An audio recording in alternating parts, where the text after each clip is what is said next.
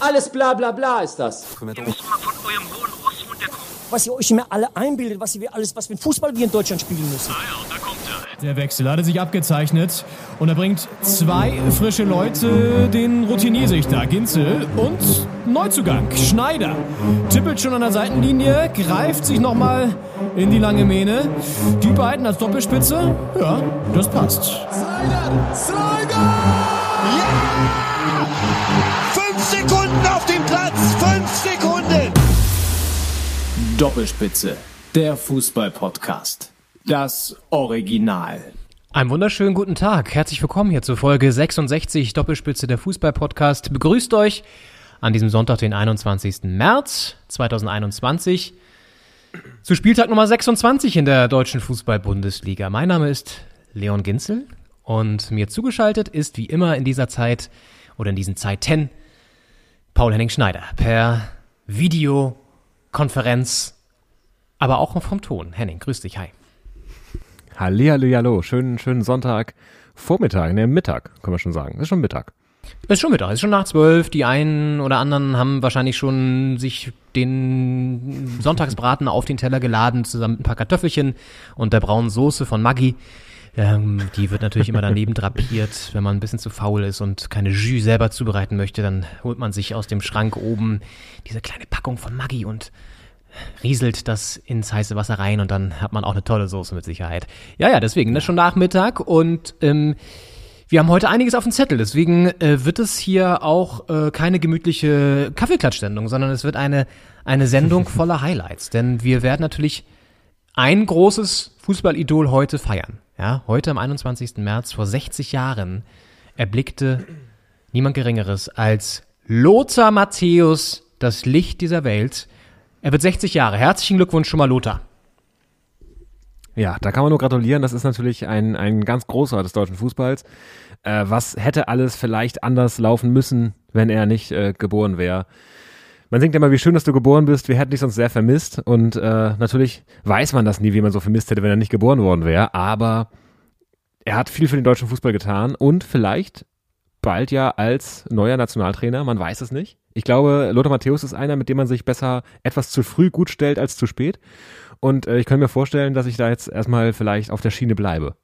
Mal gucken. Ist ja auch schön, Ja. da so ein bisschen den Gegenzug zu fahren. Ich merke schon, Henning, äh, da ist ein richtig so, du bist ein Lothar-Lobbyist, ne? Das ist, ist ja auch völlig okay. Du willst ihn jetzt ein bisschen pushen, du willst dann auch vielleicht danach die Lorbeeren ernten. Und ähm, okay, wir warten das mal ab. Ist ja alles noch überhaupt nicht spruchreif und für Hansi Flick von Bayern, von den Bayern loszueisen, dürfte auch schwierig werden. Aber wir behalten das im Blick und werden natürlich auf diese grandiose Karriere von Lothar Matthäus, die ja auch international war, nochmal zurückblicken mit ein paar Highlight-Tönen, die wir rausgesucht haben. Da könnt ihr euch schon mal drauf freuen. So zur Hälfte der Sendung wird euch Lothar hier an den Empfangsgeräten nochmal mit seinen akustischen Genüssen etwas erfreuen an diesem Sonntag. Ansonsten haben wir natürlich den Spieltag vor uns, ja, äh, Spieltag 26 mit ziemlich vielen Toren, wenn man sich das mal so anschaut. Also da gibt's ein 5 zu 2, da gibt's ein 4 zu 0, 0 zu 3. Also wir werden das alles in der zugehörigen Reihenfolge natürlich besprechen. Aber Fakt ist auch, es ist die Saison der Stürmer. Da werden wir noch drauf kommen. Und Robert Lewandowski hat es jetzt geschafft. Ist dann äh, Klaus Fischer vorbeigezogen auf Platz 2 der ewigen Torjägerliste. Jetzt ist nur noch Gerd Müller vor ihm. Und die Bayern weiterhin auf Meisterschaftskurs, das ist natürlich ein Thema, aber auch die zugespitzte Situation unten im Keller, das wird natürlich auch gerade als härter Sicht ein Thema sein. Henning, was haben wir sonst noch auf dem Zettel? Ja, es wird international. Wir steuern nämlich auf äh, eine äh, Länderspielpause zu. Äh, da werden wir uns angucken. Ähm, wir werden uns den DFB-Kader angucken. Der ist ja gerade frisch nominiert von Jogi Löw. Ähm, da sind einige spannende Personalien dabei und auch einige spannende Personalien nicht dabei. Und äh, wir werden uns noch mit äh, dem Modus der Euroleague auseinandersetzen und ähm, auch auf die Champions League gucken, die ja auch wieder ansteht. Da ist ausgelost worden und in der Euroleague auch. Wer spielt da gegen wen und äh, was für spannende Duelle erwarten uns da? Ja, das ist richtig. Eins können wir schon mal sagen. Äh, es gibt auf jeden Fall wieder mit Granada ein äh, Spiel und das freut uns natürlich als heimlicher Granada-Fanclub hier in der Podcast-Szene sehr. Die haben sich ja durchgesetzt gegen Molde und ähm, halten da die, die Fahne als kleiner Fußballverein in der Europa League hoch. Wobei da sind ein paar andere Überraschungen auch noch. Zagreb wäre auch noch weitergekommen. Also ist ein schönes, schönes Viertelfinal-Duell insgesamt da. Äh, wer da weiterkommt im Halbfinale, da werden wir drauf schauen. Ja, und blicken jetzt natürlich erstmal auf die Bundesliga, denn ähm, gestern Abend ist eine Serie gebrochen, äh, eine, eine Negativserie, eine andere ist weitergegangen, so muss man es ja sagen. ähm, Schalke 04 gegen Borussia Mönchengladbach, das äh, Samstagabendspiel und Gladbach schafft es endlich mal wieder. Ein Spiel zu gewinnen. Ja, die Gladbach-Fans freuen sich, das wäre aber auch wirklich blamabel gewesen, wenn man das nicht gemacht hätte. 3 zu 0 gewinnt die Borussia in Gelsenkirchen und damit Marco Rose sein Schicksalsspiel Bleibt er jetzt also vielleicht doch bis zum Saisonende und schafft da noch ein Happy End? Fragezeichen. Henning, glaubst du, das kann jetzt doch noch was werden? Ich meine, da kommt ja viel zusammen. Ich meine, es ist ein Auswärtssieg, sie haben zu null gewonnen äh, und gewonnen überhaupt. Das, äh, wenn das nicht reicht, um äh, alle Kritiker in Gladbach äh, von sich zu überzeugen, dann weiß ich auch nicht. Ähm, ja, es war natürlich sehr wichtig, das zu gewinnen. Ähm, ich konnte mir nie vorstellen, dass, dass Rose da wirklich freigestellt wird vor Saisonende noch. Aber jetzt denke ich, wenn sie damit das Ruder auch rumgerissen haben, ich meine, Schalke selbst hat ja auch das Ruder scheinbar rumgerissen äh, mit dem Sieg gegen Hoffenheim damals. Und es ging dann trotzdem wieder weiter, die Talfahrt. Natürlich äh, hat Schalke jetzt ganz andere Voraussetzungen als Gladbach. Ähm, deswegen denke ich, äh, Gladbach kann da was draus machen. Die haben jetzt wieder, wieder Lust. Ich glaube, diese Freude aufs nächste Spiel, die äh, Marco Rose äh, ja angesprochen hatte äh, nach dem Spiel gegen Leverkusen, äh, nach der Niederlage da, ähm, die kann jetzt wieder da sein und ich glaube, wenn der Spaß wiederkommt, die Mannschaft ist da, das Potenzial ist da, dann, dann kann da noch, kann da noch viel kommen in der Saison. Also es kann sogar noch ein versöhnliches Ende werden, würde ich sagen. Ich glaube, wir müssen jetzt ein bisschen vorsichtig sein, dass wir nicht nach einem Sieg schon wieder jetzt alle, alle Signale in die andere Richtung deuten, weil äh, wir reden hier, wie gesagt, über Schalke. Das ist ein Team, da gewinnt sogar die Hertha. Und ähm, dementsprechend ist das jetzt leider, muss man wirklich sagen, keine, keine Messlatte für eine, für eine Mannschaft, die wie es dann weitergeht. Also ich glaube, da muss man echt ein bisschen aufpassen, aber klar, es ist erstmal wichtig, da überhaupt gewonnen zu haben, um diese, diese Debatte erstmal so ein bisschen auch zu beruhigen um Rose und um auch mal wieder ja, wieder ein bisschen, auch gerade vor so einer Länderspielpause, ja, jetzt hast du, jetzt hast du eh zwei Wochen erstmal, wo du kaum trainieren kannst. Da ist es natürlich super, wenn du jetzt mit einem Sieg reingehst. Dann weißt du auch nicht, wer kommt zurück. Gibt es da vielleicht einen Corona-Fall? Da kommen wir später noch zu, weil das ja auch wieder ein Thema jetzt auch ist, logischerweise, denn die dritte Welle rollt ja. Und dann gewinnst du 3-0 auf Schalke, das ist erstmal super. Aber ich glaube, man muss aufpassen, das jetzt nicht zu überbewerten. Genauso wie man davor auch vielleicht ähm, aufpassen musste, nicht alles sozusagen komplett schlecht zu reden. Aber äh, das Mittelmaß ist, glaube ich, das, was, was da gut tut in der Debatte. Und sie haben jetzt gewonnen und äh, haben wieder so ein bisschen oben nach Tuchfühlung nach oben, ähm, wobei man da ja auch sehen muss, dass äh, eben die Europa League nur noch über Platz 5 geht, dann geht's in die Conference League und da muss man sehen, wer im Pokalfinale steht und wer den auch gewinnt. Ja, diesen komplizierten Modus äh, erklären wir euch, wenn nicht heute, dann nächste Woche weil heute haben wir schon sehr viel auf dem Zettel, aber äh, da müssen wir auf jeden Fall auch mal drüber sprechen. Mit der Europa Conference League wird da ja neues, ähm, neuer Modus auch geschaffen, ein neuer Wettbewerb für nächstes Jahr. Da müssen wir mal ein bisschen ran und euch das mal erklären oder uns selber auch mal erklären, denn das ist alles nicht so einfach. Ähm, de Fakt ist aber auf jeden Fall, dass Gladbach jetzt nur noch zwei Punkte Rückstand hat auf sieben. Ähm, auf Platz sechs sind es immerhin noch vier Punkte. Also es war wichtig, aber ich sag mal, das Licht am Ende des Tunnels ist jetzt ein bisschen größer geworden, aber es ist, es flimmert auch nur noch ein bisschen. es flimmert noch und es ist noch nicht ein stetiger Strahl. Das stimmt. Das kann immer noch der entgegenkommende Zug sein, der berühmte. Äh, was ich interessant fand, und das ist auch, auch nicht nur für Gladbach vielleicht eine Unterstützung, sondern auch für uns Herr Tana, ähm, dass äh, Gladbach jetzt ein bisschen auf Hertha Schützenhilfe angewiesen ist, und zwar gegen Leverkusen. Hertha spielt ja heute noch gegen Leverkusen und Leverkusen aktuell auf Platz 6 ist das Team, auf das Gladbach die äh, vier Punkte Abstand hat. Und das könnten natürlich mit einem Leverkusener Sieg sieben Punkte werden. Das wäre dann schon wieder eine andere Nummer ähm, wenn Hertha da jetzt nicht wäre und heute Schützenhilfe leisten könnte. Und wenn man sich an die letzte Saison nochmal erinnert, kleinen Sprungwagen, da ging es für Gladbach ja noch um die Champions League oder nur Euroleague. Das kann man sich jetzt in dieser Saison gar nicht mehr so vorstellen. Äh, dass Euroleague da quasi das, äh, die Bestrafung gewesen wäre für den Saisonverlauf. Und da war es so, dass am vorletzten Spieltag Hertha gegen Leverkusen gespielt hat. Und Leverkusen war auf Platz 5, äh, ähm, Gladbach auf Platz 4. Und äh, da brauchten die Gladbacher die Berliner Unterstützung. Und Hertha hat da gewonnen, 2 zu 0 gegen Leverkusen. Und am letzten Spieltag dann gegen Gladbach verloren, 2 zu 1. Und äh, damit quasi sich selbst geopfert äh, für die Gladbacher Sache. Und äh, deswegen kann es vielleicht auch für die Berliner ähm, Unterstützung oder zumindest mentale Unterstützung sein, dass es jetzt gegen Gladbach, gegen Leverkusen geht und für Gladbach, da kann man aus der letzten Saison nochmal die ganze Energie mobilisieren und vielleicht heute gewinnen. Das wäre nämlich wahnsinnig wichtig für Berlin. Ja.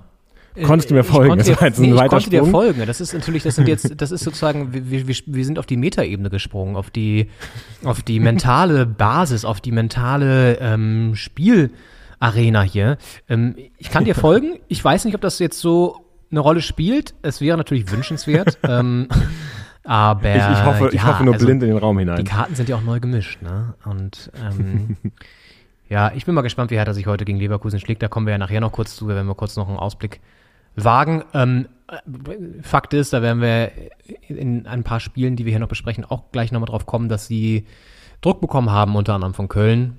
Und heute spielt ja vor ihnen auch noch Mainz. Insofern kann es da auch nochmal einen Druck geben und dann mal sehen, wie sie sich dann schlagen. Da bin ich echt mal gespannt. Ja. Ja.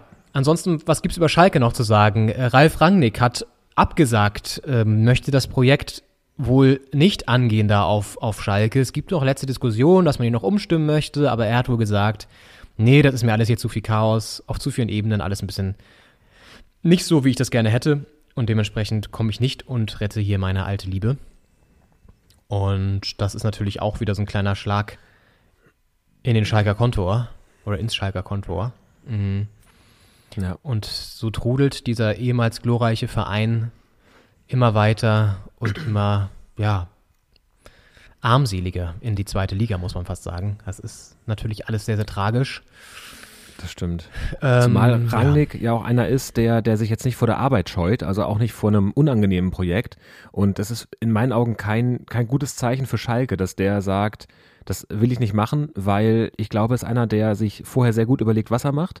Und wenn er da nicht das Potenzial sieht, dann könnte es sein, dass da wirklich äh, viel im Argen liegt und es sehr schwer werden könnte für Schalke, wieder in die Spur zu kommen. Also ich fast ein bisschen in Sorge um unseren äh, Traditionsclub aus dem Revier. Äh, Jetzt erst, Henning. Wenn- jetzt wenn- erst.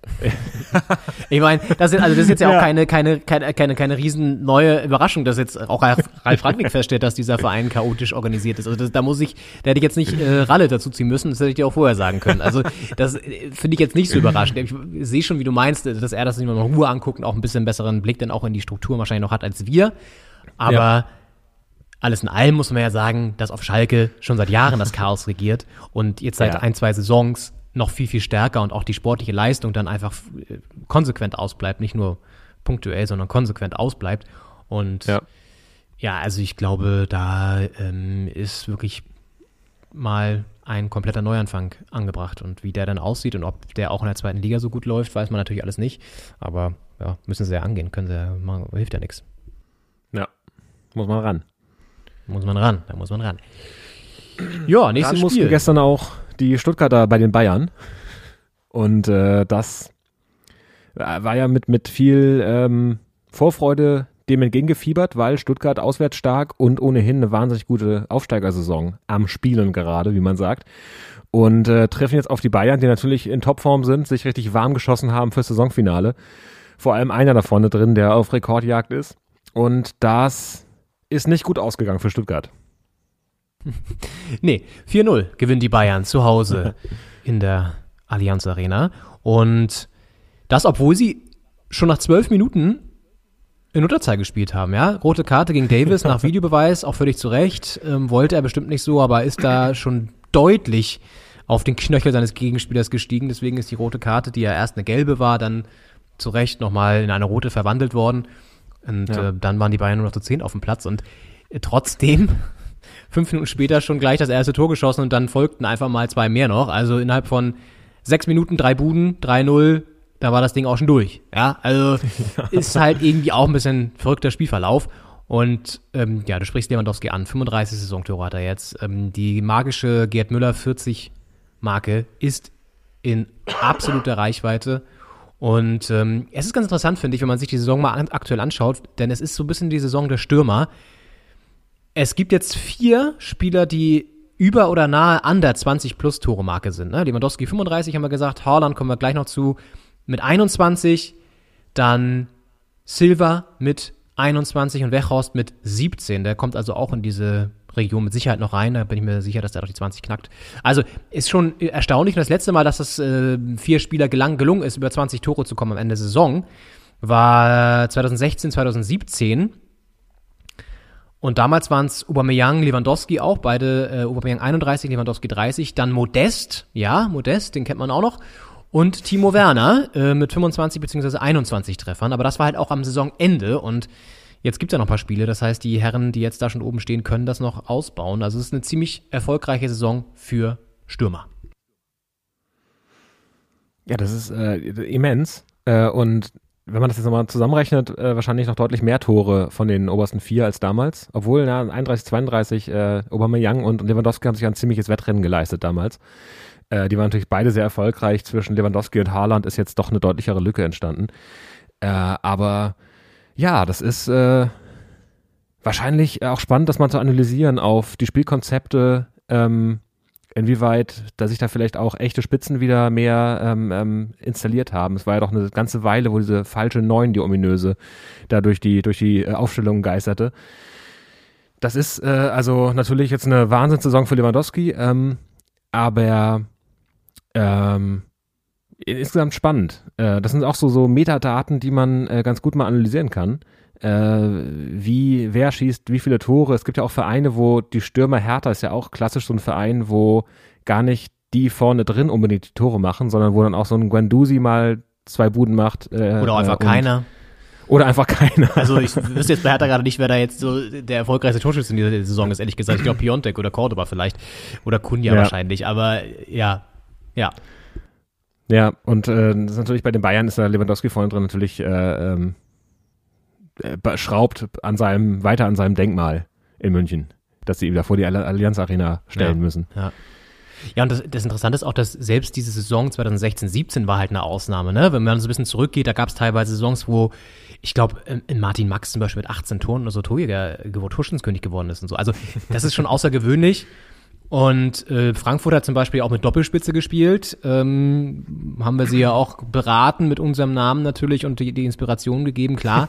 nee, aber äh, das zeigt schon so ein bisschen, dass es wird offensiver wieder gefühlt und auch so ein bisschen mutiger und beziehungsweise äh, äh, viel läuft auch wieder so auf, ähm, wie du schon gerade gesagt hast, auf die auf den Fokus auf einen Spieler vorne im Zentrum hinaus. Oder nicht bei jeder Mannschaft natürlich, aber bei einigen. Und das ist schon ganz interessant. Ich meine, auch Haaland wird ja über Jahre hinweg mh, einer der Top-Stürmer sein in der, in der europäischen, im europäischen Fußball, das ist ja jetzt schon klar. Und ja. Es, es war ja auch über Jahre hinweg äh, für, für mein Gefühl ein, äh, eine Gegenüberstellung, was möchte man? Möchte man diesen Weg des äh, unfassbaren Tempos mitgehen?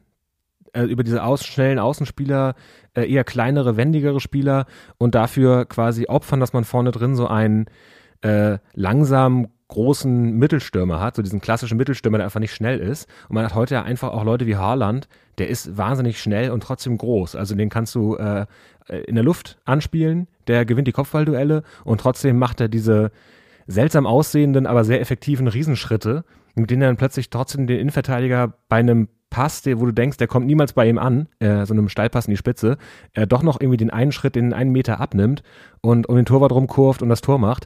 Also vielleicht gibt es jetzt auch einen neuen Typus Stürmer, der besser mit diesem Tempofußball klarkommt und nicht mehr der Gegensatz quasi ist, dass man sich jetzt entscheidet, setzt man da vorne einen rein, der nicht, der nicht rennen kann, äh, oder, oder äh, spielt man eher mit, mit schnellen Pässen in die Spitze. Ähm, also vielleicht wird auch eine neue, eine neue Form Stürmer gerade geboren. Geboren sind sie ja schon. Vor 20 Jahren.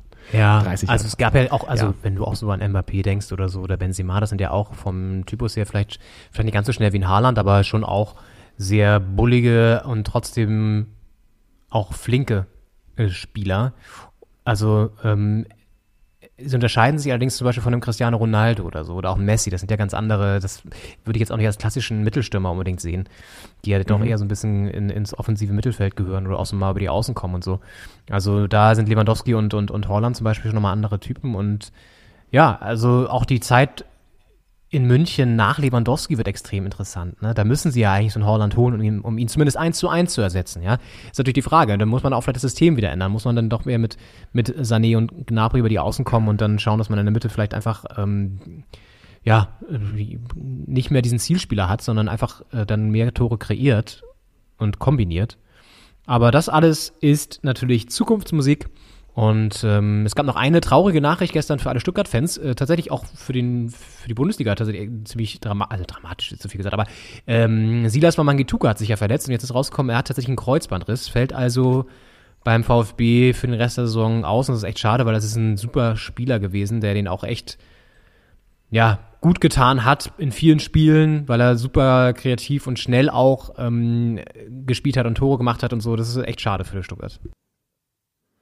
Das stimmt, ist ja mit elf Toren auch ziemlich weit oben mit dabei bei der, der Torschützenliste. Äh, und äh, ja, ein Spieler, der Stuttgart fehlen wird und der auch in diese, also, also auch sehr torgefährlich, sehr schnell, äh, hat ja auch äh, Tore gemacht, wo er, weiß nicht, an der Mittellinie den Ball bekommt und einfach dann noch ein, zwei Abwehrspieler aussteigen lässt und äh, das Ding macht. Also der kann, äh, der kann was mit dem Ball anfangen, der äh, wartet nicht vorne, bis, bis äh, der Ball kommt, sondern ähm, kann auch äh, im Mittelfeld was mit dem Ball anfangen und das ist äh, ein Aufbauspieler, ein Abschlussspieler und äh, ja, Stuttgart natürlich äh, sportlich gesehen gut, dass die schon äh, gut vorgearbeitet haben und nicht jetzt den Klassenerhalt noch sichern müssen, aber natürlich äh, sportlich für, für ihn selbst ähm, ist ja sowas immer eine Katastrophe und auch ja, für die Liga ein Verlust und für Stuttgart. Ja, ist bitter, wenn du dann auch in so jungen Jahren direkt so eine, so eine Mörderverletzung hast. Ne? Aber ja, wir drücken mal die Daumen, dass er schnell auf die Beine wieder kommt, weil das ist echt ein Riesentalent. Ja, lass uns weitergehen. Ähm, zu Bremen gegen Wolfsburg. Das einzige noch verbliebene Nordderby in der Fußball-Bundesliga. ähm, das geht in dem Fall an die Wölfe, gewinnt 2 zu 1 auswärts im Weserstadion und festigen ihre Champions League-Ambitionen. Die spielen eine sehr stabile Saison nach wie vor. Auch nach diesem ja, Pokal aus gegen Leipzig und dann auch dem, dem, der, der, der, der Niederlage da in der Liga und so sind sie jetzt wieder so ein bisschen zurückgekommen, oder nicht nur ein bisschen, sie sind zurückgekommen. Und Wechhorst trifft vorne weiter, hinten sind sie stabil. Und das ist schon auch eine Mannschaft, die ja keinen mega spektakulären Fußball spielt, ne? aber halt erfolgreich ist und eine ja, konsequente Topleistung bringt.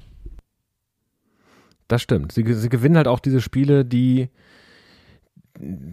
ja, die so dümpeln so ein bisschen. Wie jetzt in Bremen, kein, kein hochklassiges Spiel, aber am Ende holt Wolfsburg die Punkte und das ist das, was man braucht, um da ganz oben dran zu bleiben. Äh, auch wenn man das vielleicht vor der Saison nicht gedacht hätte äh, von Wolfsburg. Aber die sind jetzt Dritter, es sind vier Punkte auf Frankfurt, auf Rang 4 und ja gut, sechs nach oben, aber du jetzt Dritter oder Zweiter wirst, ist dann auch äh, zumindest was die Folgesaison angeht, äh, finanziell wahrscheinlich ein Unterschied, aber jetzt kein, kein gigantischer und ähm, Champions League ist auf jeden Fall in, in Reichweite. Es sind natürlich auch noch acht Spiele, aber wenn die so weitermachen, dann äh, kann das eine sehr, sehr erfolgreiche Saison werden. Das waren wieder 5 Euro ins Phrasenschwein, aber äh, ich lasse es mal durchgehen. Also vor allen Dingen sind ja auch noch im Pokal dabei und äh, können da auch noch, können da auch noch, ähm, nee Quatsch, sind nicht mehr Pokal dabei, Gott, sind nicht mehr Pokal dabei, aber äh, können auf jeden Fall ja durch die Champions League Qualifikation ähm, einen super, super Abschluss schaffen. Ja.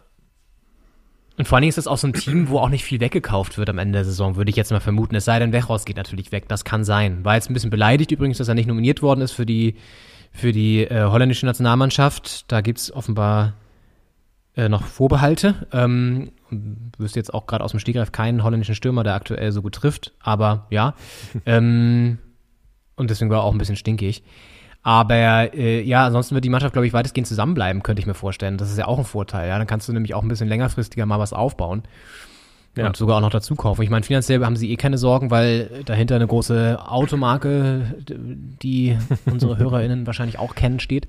Ähm, dementsprechend wird es da nie brenzlig werden. Aber ja, es ist auf jeden Fall mit Glasner da auch ein Projekt, das ruhig läuft, nicht so aufgeregt und dadurch anscheinend auch erfolgreich ist. Genauso. Stimmt. Hat ja in Schalke nicht so eingeschlagen, dass der jetzt da Wechhaus den Platz in der Nationalmannschaft streitig machen könnte. Also ja. Äh, ja, übrigens, Hünteler wurde gestern ja eingewechselt, ne? Und ich habe nochmal nachgeguckt, der hat irgendwann mal relativ am Anfang seines, nach dem Wechsel, hat er schon mal für ein paar Minuten gespielt, dann hat er sich verletzt, weil wir haben ja die ganze Zeit immer gefragt, gefragt, wo mhm. bleibt äh, Hünteler? Er wurde tatsächlich ja. gestern eingewechselt, aber hat auch nichts gebracht. Ne? Aber immerhin hat er jetzt schon so zwei kleine Kurzansätze auf dem Buckel. Also es wird. Es wird auf jeden Fall mit ihm. Ja, ähm, ein anderes erfolgreiches Projekt, das findet in Hessen aktuell statt, in der, in der, in der Ist es die Landeshauptstadt? Ja, ne? Äh, Nein, Wiesbaden. Ah ja, Wiesbaden stimmt. ist Landeshauptstadt. Gott. ja. Siehst Aber du, die Landeshauptstadt der ähm, Herzen. Naja, das, das Bankenviertel. Ähm, Ja. Frankfurt am Main. Ja. Ähm, gewinnt auf jeden Fall Frankfurt, gewinnt gegen Union mit 5 zu 2 und äh, liefert ein weiteres Torspektakel da ab, denn der Sturm vorne ist natürlich in bestechender Form mit Kostic auch noch dazu, also Silva und Kostic jubilieren und brillieren da. Und Union, ja, war ein kleiner Dämpfer, aber haben auch irgendwie nie wirklich aufgegeben zwischendurch. Auch irgendwie ein, ein spektakuläres Spiel. Das stimmt, Max Kruse mit dem Doppelpack. Äh, erst den Ausgleich zum 1-1 gemacht und dann kurz vor der Pause das zwischenzeitliche 4 zu 2. Äh, da hat er nochmal nach seinem Tor äh, statt Jubel richtig äh, die, die Mitspieler aufgepeitscht. Ähm, versucht dann nochmal äh, den, das Ruder rumzureißen äh, und ist dann zur Pause 4-2, ist ja wie ein, wie ein 0-2 quasi, also zwei, zwei Tore zurück. Da ist ja alles drin. Ähm, hat dann aber nicht geklappt in der zweiten Hälfte und dann kurz vor Schluss kam dann das 5-2 und da hat dann, glaube ich, auch Kruse nicht mehr gehofft. aber trotzdem, äh, ja, Frankfurt äh, mit einer bärenstarken Leistung. Ähm, Union, kleiner Dämpfer, aber ich glaube, das, das können die verkraften. Und was jetzt natürlich äh, etwas aufklafft, ist die Lücke zwischen Platz 4 und Platz 5, weil genauso wie äh, Wolfsburg von 3 auf 4 die vier Punkte Vorsprung hat, äh, ist da jetzt zwischen, zwischen Frankfurt und Dortmund auch. Äh, also halten die Frankfurter ähm, den Platz 5 ordentlich fest. Platz 4, sorry. Ja, Frankfurt Also, auf 4, ne? Ja, Frankfurt auf 4. ähm, ja, zum Glück, also die, die Lücke ist ähm, größer als meine Wissenslücke gerade eben bei der, bei, der, bei der Landeshauptstadt. Aber da muss ich kurz mal rein. Ich meine, warum ist Wiesbaden eigentlich die Landeshauptstadt von Hessen? Also ich weiß das natürlich jetzt auch, man lernt das immer Hessen, Wiesbaden und so früher, wenn man diese, diese ähm, Reihen aus, auswendig gelernt hat von den 16 Bundesländern plus Mallorca, also 17 ja eigentlich, wo man jetzt ja auch wieder hinfahren darf, tollerweise, ist ja fantastisch. Ähm, Ja. Warum ist Wies, also was hat Wiesbaden bitte zu bieten? Die haben ja nicht mal, also Wien Wiesbaden, ich bin glaube ich dritte Liga oder so, ja. Frankfurt schon seit Ewigkeiten erste Liga. Ähm, da müsste man doch vielleicht mal ran und äh, mal, also dann das Bankenviertel, die EZB-Zentrale, also all das, ja, äh, plus Der den Main. Und dann kommt da irgendwie Wiesbaden um die Ecke und sagt, nee, nee, sorry, äh, wir sind hier, äh, wir sind hier die Landeshauptstadt. Das stimmt. Also ich bin da auch, also ich habe äh, familiäre Verstrebungen nach Wiesbaden, deswegen äh, äh, achte ich da sehr drauf und betone sehr, dass das die Landeshauptstadt ist. Und ähm, warum ist eine sehr gute Frage. Das äh, könnte, könnte historische Gründe haben, würde ich jetzt mal sagen. Äh, die haben natürlich auch das Kurhaus ähm, in Wiesbaden, den Kurpark, auch so Glücksspiel, ich glaube ein sehr schönes Casino da auch drin. Ähm, also hat, hat viel zu bieten, Wiesbaden. Gibt's da nicht als man so denkt. Frankfurt, Gibt es da nicht irgendwo auch so eine Bundesbehörde oder irgend so ein Gericht oder so in, in Wiesbaden? das Statistische Bundesamt ist da. Oder wie man im Statistischen Bundesamt sagt, das Buddhistische Standesamt. Ja, Ja. das ist ein Gag. Ach so, das war ein Gag. Ja. Das war ein Gag. Okay, Ja. gut. Naja, ähm, ja, okay, gut. Henning hält die Fahne hoch für Wiesbaden. Ähm, wir halten ähm, die, die Doppelspitze-Fahne hier hoch, Folge 66, und verlassen diesen kleinen Exkurs, der ähm, über die Landeshauptstadt oder eben nicht Landeshauptstadt Hessens und gehen weiter zu einem Verein, der zu zwei Vereinen natürlich. Und ein Verein kämpft gegen den Abstieg und einer kämpft eben mit Frankfurt um die europäischen Plätze. Köln gegen Dortmund. Überraschendes Ergebnis am Ende 2 zu 2. Hätte ich jetzt persönlich. Ah, naja, ich hatte ein komisches Gefühl, aber dass jetzt Dortmund da liegen lässt, Punkte hätte ich jetzt nicht gedacht unbedingt. Ähm, ist schon auch eine Überraschung, vor allem für Hertha schmerzhaft.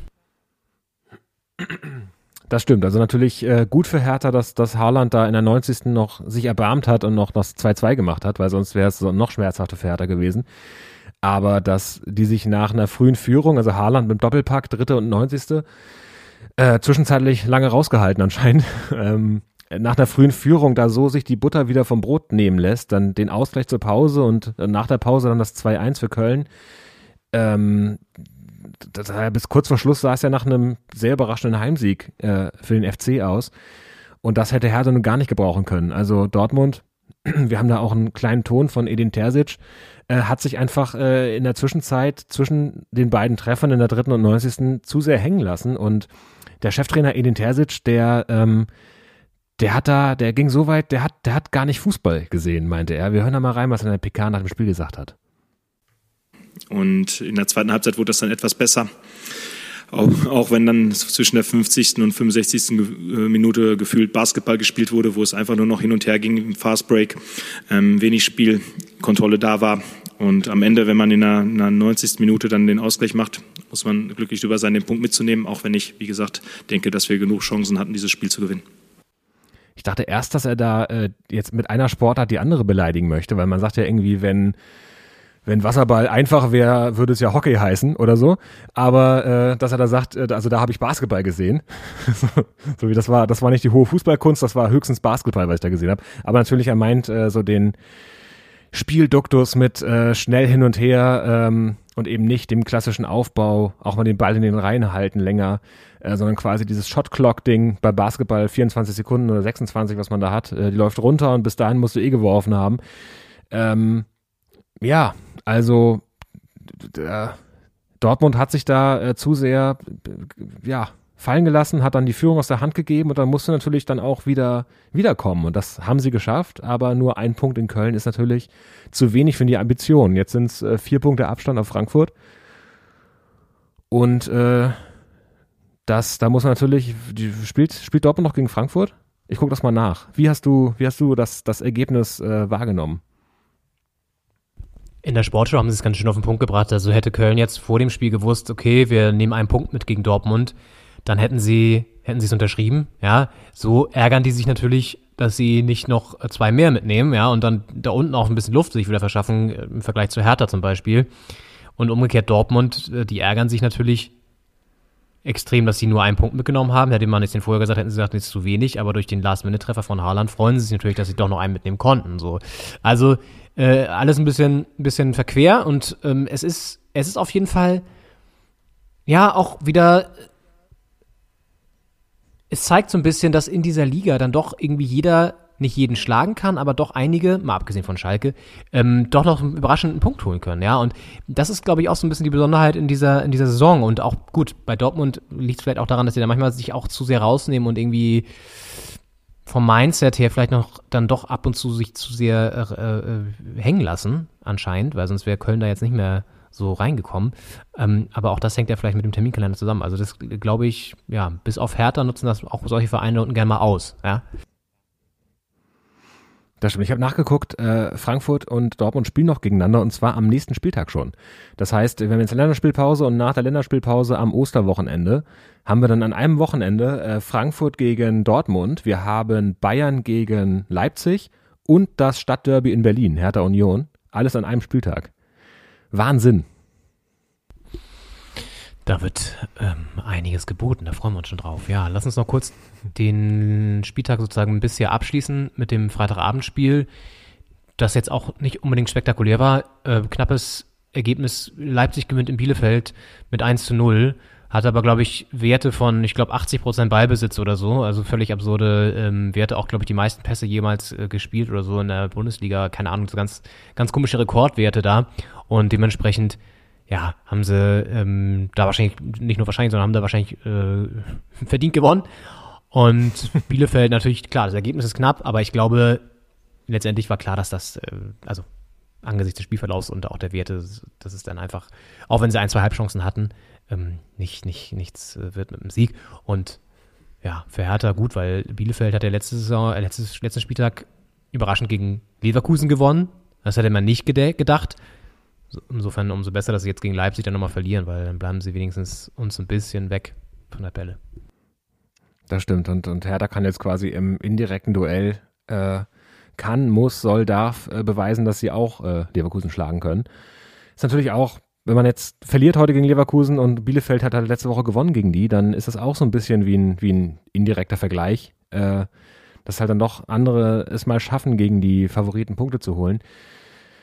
Und es wäre jetzt, nachdem Köln Punkte liegen gelassen hat, Bielefelder Punkte liegen gelassen, Mainz äh, muss man gucken, was die jetzt heute, äh, da ist in einer Dreiviertelstunde Anpfiff, ähm, gegen, gegen in Hoffenheim äh, holen. Und wenn die jetzt alle Punkte liegen lassen, wäre es natürlich umso wichtiger, dass Hertha da mal einen Dreier holt. Auch mal jetzt zu Hause gegen Leverkusen.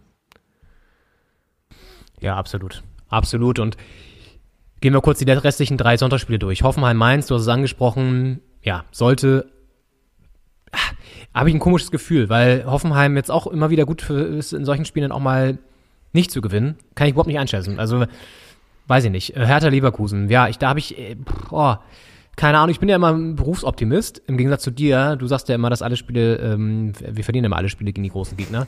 Deswegen werde ich natürlich auch jetzt wieder für Hertha äh, tippen. Ähm, aber ja, so, so richtig die Argumente hast du halt irgendwann nicht mehr so, wenn du, wenn du dir anguckst, auch wie sie so gespielt haben, auch gegen Dortmund und so und ach, mit Jahrstein, mit den Patzern und das ist alles irgendwie so eine unglückliche Saison und sehr gut, wenn wir uns über den Strich halten oder zumindest, naja, Relegation habe ich eigentlich auch keinen Bock drauf. Ähm, naja, also ich hoffe mal, sie gewinnt. Und dann haben wir noch Freiburg gegen Augsburg. Boah, ja, das ist jetzt auch kein Duell, was mich hier aus dem um 18 Uhr nochmal vom Fernseher locken würde, hätte ich gesagt. das stimmt, das das Duell der Burgen. Aber ja, ja, das ist ja, da geht es ja auch um nicht viel. Platz 10 gegen Platz 13. Äh, ja, wird halt auch ausgespielt, ne? Würde man vielleicht, äh, bei FIFA würde man simulieren. Sim äh, bei FIFA würde man es simulieren in der Karriere, würde ich sagen. Ja. Ja, also Augsburg muss natürlich da punkten, ja, um noch irgendwie sich letztendlich da noch weiter Abstand zu halten, weil die sind jetzt ja auch nicht so wirklich weggezogen von den Abstiegsrängen. Ähm, aber es ist natürlich von der Attraktivität her. Wahrscheinlich wird das am Ende dann das, das beste Spiel heute. Wer weiß. ja. Ähm, ja. Also wettertechnisch wird es, glaube ich, für Hertha auch wieder so ein, so ein schmuddeliges Ding. Es, ist, es nieselt ein bisschen, es ist, es ist, es ist kühl, es ist, es ist nicht so schön. Zumindest ja. ähm, die Brasilianer im Team um Kundia werden das nicht so geil finden. Aber hilft ja nichts. Hilft ja nichts. Ich habe auch das Gefühl, es ist mal wieder dran. Also ich bin ja der, der Zweckpessimist hier im, in der Doppelspitze. Aber alle Spiele gegen die Favoriten verliert man ja nicht in der Saison. Und ich glaube, es ist mal wieder dran für die Hertha. Und ja, das Problem so ist halt ein bisschen, ja, das Problem ist nur, Leverkusen hat jetzt gegen Bielefeld verloren, die sind natürlich auch unter Zugzwang. Und ja. da ist ein bisschen mehr Qualität noch, leider. Das stimmt. Aber man darf das äh, Gladbach-Mindset im Kopf nicht vergessen. Vielleicht rufe ich das später nochmal, noch mal, klinge ich mal in der, in der Kabine nochmal durch, in der Vorbereitung und sag, sag das nochmal an. Ähm, dass man ja, wenn man Gladbach helfen kann, mit einem Sieg gegen Leverkusen, dann hat das in der letzten Saison eigentlich ganz gut funktioniert. Und äh, da muss man drauf aufbauen, finde ich. Wir werden das Ganze beobachten. Gehen jetzt in der kurze Pause, die gar nicht so kurz ist diesmal, sondern ein bisschen länger, denn ähm, vorbereitend auf einen großen Jubilar heute, Lothar Matthäus, haben wir für euch nochmal die schönsten Sequenzen seiner großartigen Karriere zusammengestellt, ein bisschen mit Musik unterlegt und das gibt's jetzt hier für euch als Leckerbissen in der Pause. Wir sind gleich wieder für euch da hier bei Doppelspitze der Fußball-Podcast. Bis gleich. Bis gleich. Das ist doch eine Frechheit, dass der pfeift nur für eine Richtung. You think you can play with me? I'm not a child spätestens nach der heutigen 2 zu 1 Niederlage muss man Borussia Mönchengladbach zu den Abstiegskandidaten zählen. Sehen Sie das auch so? Ganz sicher. Ich habe das schon vor zwei Wochen gesagt, dass wir ganz sicher zum erweiterten Kreis der Abstiegskandidaten zählen. Und nach dem heutigen Spiel gegen Fortuna Düsseldorf, gegen den Mitkonkurrenten, können wir ganz sicher zum festeren Kreis der Abstiegskandidaten. Für uns, rote Karten für uns. Der Freistoß, der keiner war, der pfeift doch alles gegen uns.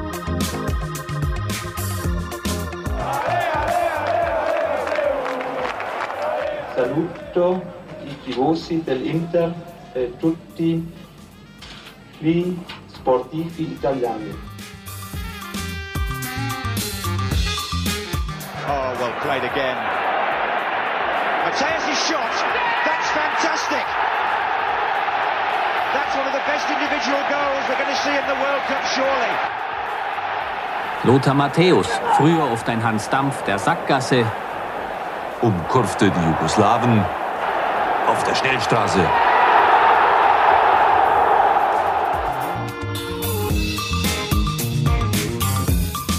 Ich habe nicht mehr das Gefühl gehabt, dass Inter Mailand mit mir für die Zukunft plant, nicht mehr äh, mich als Spieler haben will. Sie haben sich nicht um mich gekümmert und das war eigentlich ein Grund für mich vom Kopf her, dass ich sage, es hat keinen Sinn mehr weiterhin bei diesem Verein zu spielen. Das Oktoberfest bleibt das Oktoberfest, aber ich hoffe, dass äh, Lothar Matthäus äh, am Samstagabend eine gemütliche Maß Bier trinken kann, weil nach einem Sieg schmeckt sie besser wie als nach einer Niederlage.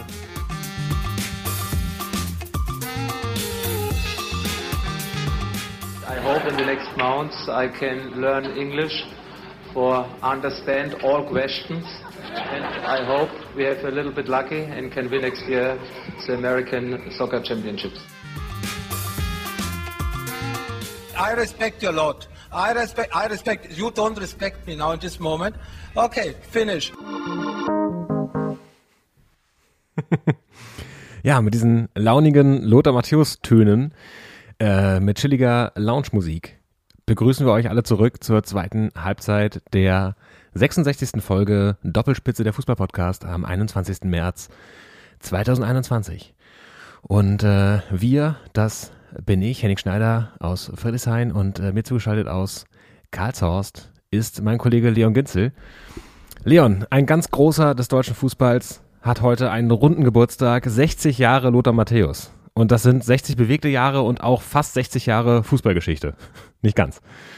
Ja, total. Also ähm, bei, dem, bei der Zusammenstellung dieser, dieser Collage ähm, ist mir das auch nochmal so bewusst geworden, dass er echt eine durchaus interessante Karriere ja auch hatte. Also äh, sowieso natürlich zweimal Weltfußballer geworden, Weltmeister äh, und, und bei Inter den, den UEFA Cup geholt ähm, und so weiter. Also wirklich auch Leistungen ähm, mit, mit Titeln und so weiter garniert. Aber wie es auch alles anfing bei ihm, also er hat ja bei Gladbach damals seine Karriere gestartet, ist ja auch, das ist ganz interessant, ähm, immer auch mit dem Unternehmen Puma sehr eng verbunden gewesen, weil er in der Nähe diese direkt nebenan nämlich gewohnt hat. Sein Vater Hausmeister bei Puma gewesen. Und also er, er hat irgendwie schon auch so ein bisschen, das ist interessant bei ihm, kommt aus so einer Arbeiterfamilie, also durchaus auch aus, aus nicht so den reichen Verhältnissen, hat sich dann hochgekämpft und wird ja jetzt immer gerne so als, ähm, ja, ich würde nicht sagen Schnösel, aber schon so, so, so, so, so jemand, so ein Neureicher, ja auch gerade so mit diesen Stationen in New York nochmal und so wahrgenommen. Aber ich glaube, das hat er irgendwie natürlich auch sich selbst eingebrockt, auch mit seinen ganzen Frauengeschichten und so. Aber er ist halt jemand, der eigentlich äh, from the bottom to the top gekommen ist, ja. Ähm, also sozusagen vom, vom, vom Tellerwäscher zum Millionär und sich das auch mit, mit Leistung und so erarbeitet hat und auch tolle Spiele geliefert hat. Wir haben es gehört, auch zum Beispiel bei der WM 90, da dieses 3-1 gegen Jugoslawien. Ich habe es auch nochmal angeschaut, das ist wirklich ein Wahnsinnstor. Also ein bisschen Sololauf, dann lässt er den einen aussteigen und zieht dann ab aus gut, naja, so 20, 25 Metern und das Ding schlägt ein. Also, was ich sagen möchte, Lothar Matthäus ist ein großer der Fußballgeschichte, wird jetzt 60 Jahre, Happy Birthday und es ist wie bei allen Karrieren ziemlich viel Licht und am Ende hinten raus jetzt auch in dieser Station New York und so ähm, ein bisschen Schatten. Aber was ich cool finde, er hat sich viel getraut und das ähm, gibt es ja bei einigen auch nicht. Die, die bleiben immer an einem Ort und an einem an der Stelle stehen im Leben. Das stimmt. Und es sind, wenn man das zusammenrechnet, 79 ist er, ist er zu Gladbach gekommen und äh, 2000 hat er bei den Bayern ähm, seine europäische Karriere beendet, ist dann äh, nach New York zu den Metrostars. Und äh, das sind 21 Jahre, die er auf Top-Niveau ähm, in Europa Fußball gespielt hat, äh, Deutschland und Italien. Und ähm, das ist eine Wahnsinnskarriere, das sind über zwei Jahrzehnte und äh, eine Wahnsinnszeit. Und es ist natürlich das, das alte, beliebte, bekannte Fußballerproblem. Du hast einfach ähm, ein Karriereende und stehst noch mitten im Leben oder sogar noch vor der Lebensmitte und äh, hast halt noch wahnsinnig viel Zeit, dir diese Wahnsinnskarriere noch dann auch kaputt zu machen ist ein hartes Wort. Das sind ja auch Erfolge, die einem niemand mehr nehmen kann, wie man so schön sagt. Aber äh, halt noch eine zweite Karriere zu machen. Also Zeit für zwei Karrieren. Äh, und das ist dann halt auch schwierig, wenn du was hast, was du wahnsinnig gut machen kannst, nämlich Fußball spielen, dann nicht mehr machen kannst, weil es einfach körperlich nur bis ähm, Mitte 30 geht. Ähm, was machst du dann noch? Weil du hast das schon gefunden, was du am besten kannst und hast noch die Chance, was Zweites zu machen. Und bei einigen ist es dann äh, Trainer werden und bei anderen nicht. Und da muss man gucken, findet man eine Aufgabe. Und ähm, da hat Lothar Matthäus eben so eine Weile gebraucht, wo er ein bisschen rumgesucht hat. Und das hat er natürlich sehr öffentlich gemacht. Das wurde sehr wahrgenommen. Ähm, die, die Trainerposten, die nicht geklappt haben, die Frauengeschichten, die äh, sehr zahlreich waren in den Augen vieler. Und ähm, das ist eine schillernde Figur. Aber wenn man allein diese sportliche Karriere sieht, ist es äh, eine herausragende äh, fußballerische Instanz in Deutschland und auch in Europa. Was bei ihm halt auch mal cool war, fand ich, als Spieler zumindest, ähm, ich muss sagen, ich habe ihn nie so wirklich gemocht oder so, aber jetzt vielleicht mit nach, im Nachhinein sieht man ja auch anderes, einiges nochmal anders und das war auch nicht unbedingt diese Generation, ne? Das muss man auch mal dazu sagen. Aber ähm, ja. so kratzt er so gerade noch so daran, das heißt, mitbekommen haben wir ihn schon noch, aber er hat jetzt nicht mehr so aktiv dafür gesorgt. Wir haben eher so die Kapriolen wieder mitbekommen. Aber hatte eine gewisse Dynamik einfach auf dem Spielfeld und ähm, Kreativität und auch so einen Kampfgeist. Und das alles zusammen siehst du halt heutzutage selten in einer Person. Also jemand, der kreativ gestaltet und gleichzeitig aber auch antreibt und, und äh, irgendwie den, den Mund aufmacht. Nach dem Spiel haben wir ja auch gehört, auch gerne mal ein bisschen auf den Putz haut und so und den, den Schiri beleidigt und so. Das gehört alles dazu. Solche Typen, ne, das ist ja immer die, diese ewige Debatte. Solche Typen hast du halt sehr wenige noch. Erinnert mich am ehesten noch vielleicht ein Kimmich oder so dran, ja. Der, der auch im Mittelfeld so, so dynamisch ist, aber nicht so torgefährlich vielleicht ist wie, ein wie Lothar Matthäus, weil er natürlich auch nicht auf der 10 spielt, sondern eher auf der 8 oder so. Aber so, der auch so ein bisschen beißt und ein Lautsprecher ist. Das, das verbindet die beiden in dem Fall so. Aber du hast selten so eine Kombination aus Kreativgeist und ich glaube, das hilft dann auch, wenn du dann mal ins Ausland gehst, zum Beispiel nach Italien, ja, und da irgendwie Meister wirst, den UEFA Cup holst und da nochmal Erfahrung sammelst. Ich meine, er hat auch Italienisch gelernt. Es gibt dann Interviews, wo er dann auch ein bisschen flüssiger spricht. Nicht bei der Vorstellung ist es noch sehr, was man auch verstehen kann, bruchstückhaft und dann spricht er aber wirklich Italienisch. Und das finde ich halt cool, dass er es sich getraut hat, weil ganz viele Spieler bleiben eben immer in einer Liga in Deutschland eben und trauen sich nicht nochmal ins Ausland zu gehen oder so. Und ähm, gar nicht mal jetzt auch sozusagen nur das Geld, des Geldes willen, sondern ich glaube, er hat das auch so ein bisschen gemacht, um sich ja, seinen Horizont zu erweitern. Dann ist er zurückgegangen nach, nach München, so, okay.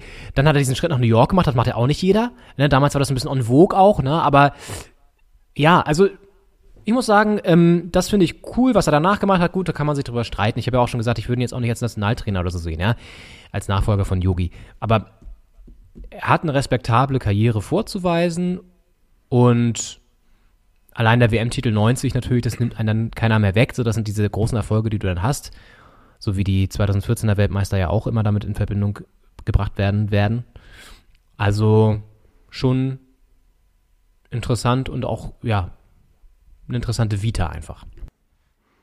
Ich finde, man kann sich fast wundern bei ihm, auch bei dem, was du gerade gesagt hast, dass er nicht so ein erfolgreicher Trainer ist bisher. Weil wenn das einer ist, der auf dem Feld sowohl Antreiber, ein Motivator und Motor war, aber auch ein Kreativer, der auch mal einen anderen Weg gegangen ist, auch vielleicht mal selbst überlegt hat, wie er das Spiel bereichern kann, uh, unabhängig davon, was jetzt die, die Mannschaftstaktik und, und was der Trainer so sich ausgedacht hat, der ja also verstanden haben muss, wie das funktioniert auf dem Feld, dass der dann nicht das übersetzen konnte bisher, ähm, ins, ins Trainer, in den Trainerjob, könnte einen fast wundern. Also ich glaube, wenn man jetzt so 2000, im Jahr 2000 wäre und man würde sich überlegen, ähm, wer könnte vielleicht äh, jetzt als ehemaliger Spieler oder damals ja noch aktiver Spieler ähm, ein guter Trainer werden später. Ich glaube, da hätte der ein oder andere Lothar Matthäus schon aus dem Hut gezaubert als Namen. Ähm, das hat halt nicht so gut funktioniert. Also es steckt vielleicht auch noch mehr dahinter. Es ist ja jetzt auch ja, irgendwelche Qualitäten scheinen zu fehlen, die äh, einen Trainerjob, einen Trainerposten oder einen guten Trainer ausmachen. Ähm, das finde ich eine ganz, ganz spannende äh, Personalie, Lothar Matthäus. Also ist ja auch im, im Zusammenhang vielleicht in, der Zweier, in, einer, in einer Doppelspitze für, die, für den DFB, könnte da vielleicht was gehen. Ja, da bleibe ich dabei. Das ist, wird, glaube ich, einfach schwierig aufgrund seines eingeschlagenen Karriereweges das, und seiner wenig vorhandenen Erfahrung als, als Trainer leider. Aber ich finde den äh, Punkt, äh, Punkt spannend, so rum, dass er als Spieler ja durchaus diesen, dieses Verständnis hat und dann als Trainer eben nicht. Aber auf der anderen Seite muss man auch sehen, alle großen Trainer aktuell, Kloppo, Tuchel und auch irgendwie zum Beispiel Mourinho oder so, äh, Jogi Löw auch, das waren ja nie die riesig herausragenden Feldspieler vorher, sondern ja. die haben gespielt und teilweise auch viele Spiele gemacht, so, ne, aber auch dann eher so zweite Liga oder so, wenn überhaupt, auch ein, ähm, auch ein Nagelsmann, ähm, aber sind jetzt halt keine herausragenden Weltfußballer oder so gewesen. Ja, der Einzige, der mir jetzt einfällt, der aktuell auf dem Niveau Coach ist, ein Sidan. Mag noch mehr geben, ja. bestimmt. Ähm, Lampard oder so weiter, die, die, gut, ist rausgeflogen, Gerard und so. Aber ja, also was ich sagen möchte, da kommen halt nicht so viele äh, von diesem Kaliber, die das auch ähm, also sowohl als Spieler als auch als Trainer abrufen können. Und woran es liegt, schwierig zu sagen. Ich könnte mir vorstellen, bei Lothar ist es zum Beispiel so ein Punkt, er ist ja jetzt ja auch nicht der einfachste Mensch im Umgang gewesen, könnte ich mir vorstellen, weil er eben sehr impulsiv und sehr, sehr exzentrisch irgendwie auch ist. Und das dann irgendwie zurückzustellen und im Team zu arbeiten auf einer sozusagen Position als Trainer, wo du ja auch Verständnis haben musst für junge Spieler, da musst du die mal zur Seite nehmen und so. Und ich könnte mir vorstellen, dass das nicht so seins ist. Er ist eher jemand, der dann, wie sieht man jetzt ja auch gerade, analysieren kann und Spieler und Spiele ja, sozusagen so ein bisschen auseinander nimmt und sich guckt, okay, was läuft gut, was läuft schlecht und da eine fachliche Meinung zu entwickelt. Aber ich glaube, er ist in so einem Gefüge Mannschaft. Ich trainiere eine Mannschaft, mache sie besser, nehme auch mal Leute raus und, und spreche mit denen einzeln. Ich glaube, das könnte ich mir vorstellen, ist nicht so seine Stärke. Da, da könntest du recht haben. Also es, es muss was geben, was äh, ja was fehlt. Und das ist sicherlich nicht die, das Spielverständnis an sich. Das, er ist ja auch ein, auch ein äh, guter Experte äh, und war ein sehr guter Spieler. Und es, er hatte ja, er hat ja Versuche angenommen und auch zahlreiche und auch auf verschiedenen Ebenen, äh, Vereinsmannschaften, Nationalmannschaften. Mm, er hat natürlich nie mit so richtigen Stars zusammengearbeitet. Also in der deutschen Nationalmannschaft wäre jetzt ja eine Mannschaft mit, mit sehr vielen wirklich sehr, sehr talentierten Spielern. Ähm, Ungarn und äh, Bulgarien, äh, wo er bisher Nationaltrainer war, ähm, haben wir doch ein anderes Spielermaterial insgesamt. Und ähm, ist die Frage, ob er da vielleicht noch einen anderen Zugang hätte.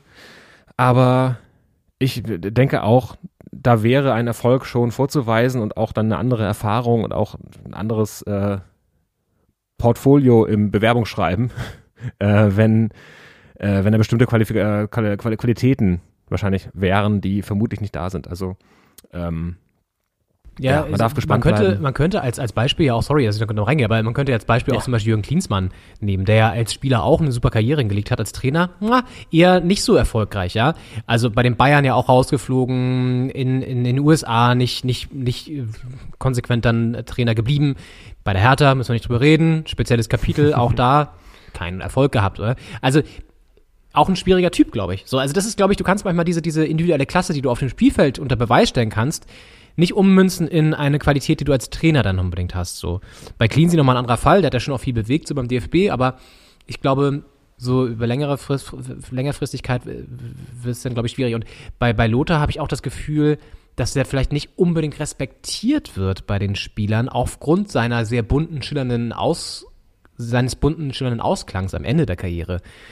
Und eben auch der, der wenig vorhandenen ähm, Trainerpraxis. Aber ich glaube, ja, dass das dann eher eine, eine Rolle spielt und ja,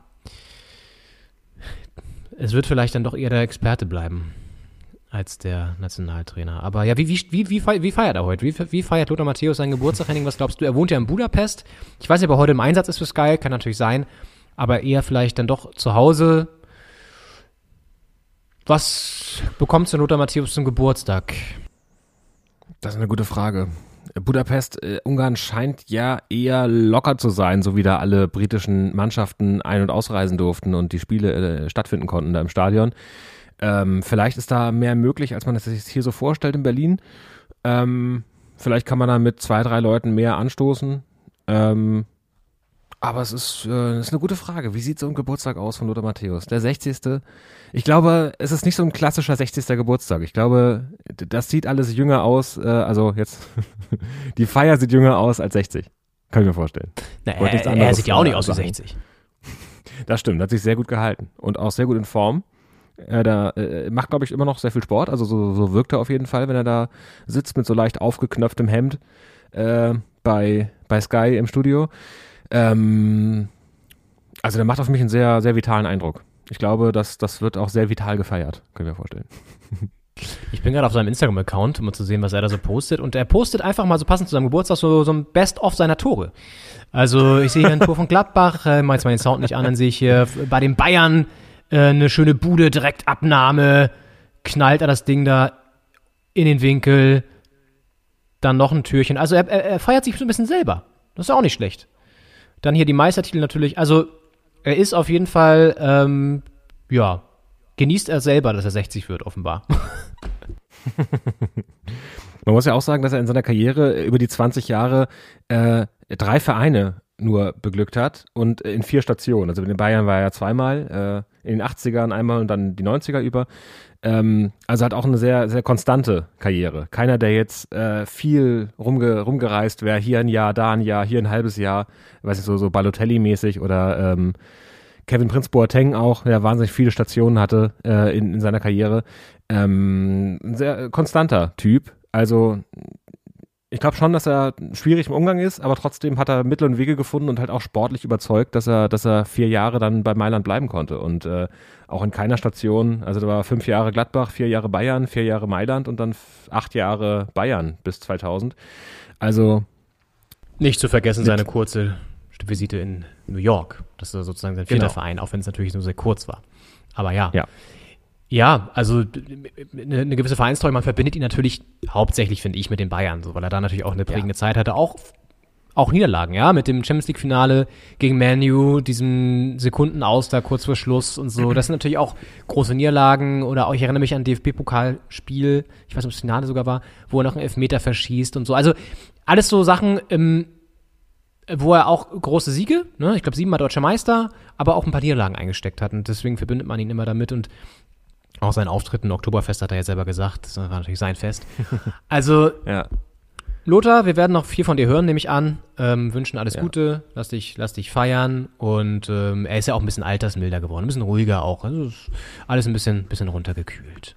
Das stimmt. Und auch eine sehr äh, positive und, und ähm, persönlich, also nette Geste fand ich, dass er 2018 ist er nochmal zu seinem Heimatverein Herzogenaurach, wo er quasi die Fußballkarriere angefangen hat für ihn, ähm, äh, wo er wo er 78 bis 79 gespielt hat. Da ist er 2018 nochmal zurück für ein Spiel und hat äh, quasi sich nochmal das äh, Trikot seiner, seiner Ur-Heimatmannschaft äh, nochmal für ein Spiel umge umgezogen, übergezogen, übergestreift.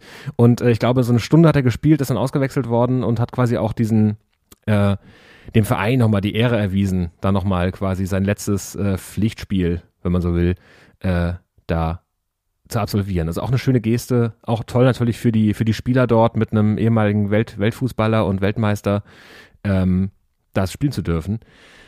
Also insgesamt auch so eine Geste, die finde ich nicht zu dem klassischen 90er Jahre Matthäus passt. Also passt vielleicht eher in die Richtung Altersmilde. Und ähm, das könnte noch ein, ein schöner, schöner Karriereausklang auf ihn warten, glaube ich. Wenn er ein bisschen ruhiger wird und so ein bisschen sachlicher und, und weitermacht eigentlich, wie er jetzt in den letzten Jahren gemacht hat. Finde ich, macht er eigentlich ganz gut. Ja, Lothar Matthäus. Ähm, wie gesagt, wir werden noch einiges von ihm hören. Irgendwas wollte ich noch ergänzen, das fällt mir jetzt aber nicht mehr ein. Ach so, ja, äh, genau, ich wollte sagen, dass diese, diese Zwiespältigkeit zwischen ähm, auf der einen Seite irgendwie so schillernd und auf der anderen Seite so bodenständig, das ist das, was, was so bei mir so hängen bleiben wird. Nochmal auch jetzt in der Auseinandersetzung mit der Person jetzt im, Zuge der Recherche jetzt auch für diese Folge nochmal. Ja, kommen wir zu seinem großen Verein, dem FC Bayern, ähm, der jetzt äh, die Champions League Auslosung natürlich auch mit Spannung verfolgt hat fürs Viertelfinale. Das werden wir jetzt kurz besprechen und dann geht's nochmal mit einem Ausblick auf die Länderspiele, die noch anstehen und natürlich auch den deutschen Kader und äh, wer da so nominiert wurde und wer nicht. Und ähm, ja, Champions League Auslosung. Wieder Auflage des Finales aus der letzten Saison. Bayern trifft auf Paris Saint-Germain. Nicht einfach, nicht einfach, aber Paris nicht in der Form wie in der letzten Saison. Also da kann die Bayern, können die Bayern auf jeden Fall, denke ich, weiterkommen. Äh, Dortmund gegen Man City ist dann schon eine ganz andere Hausnummer, weil Man City aktuell, wir haben es in der letzten Folge angesprochen, so mit Bayern aktuell die europäisch stärkste Saison im Vergleich spielt. Dann haben wir Porto gegen Chelsea. Ja, da liegt die Favoritenrolle eher bei Chelsea natürlich. Porto somit das überraschendste Team jetzt in der, in der Runde der letzten acht. Und Real gegen Liverpool. Das ist auch ein schönes Duell. Das man sich gerne anschauen wird, denke ich. Und da ist die Favoritenrolle gar nicht so klar, weil Liverpool international deutlich besser spielt als jetzt in der Liga. Also da würde ich fast eher auf Liverpool sogar setzen. Henning, wie siehst du es? Also gehst du mit, wenn ich sage, Bayern schafft es gegen PSG, aber Dortmund wird es schwer haben gegen Man City? Ja, komplett. Also ich finde es sehr, sehr schön gelost, muss ich sagen. Ähm, ich hätte jetzt Bayern gegen Man City zum Beispiel nicht so gern gesehen in der Runde schon. Ich finde, das ist ein, ein Traumfinale, die beiden. Äh, natürlich aus deutscher Sicht auch mit dem deutschen Vertreter und ich glaube, das sind auch die beiden Mannschaften, die da am besten in Form sind. Äh, das ist also, wäre also schön, wenn die sich, sagen wir, frühestens im Halbfinale treffen würden.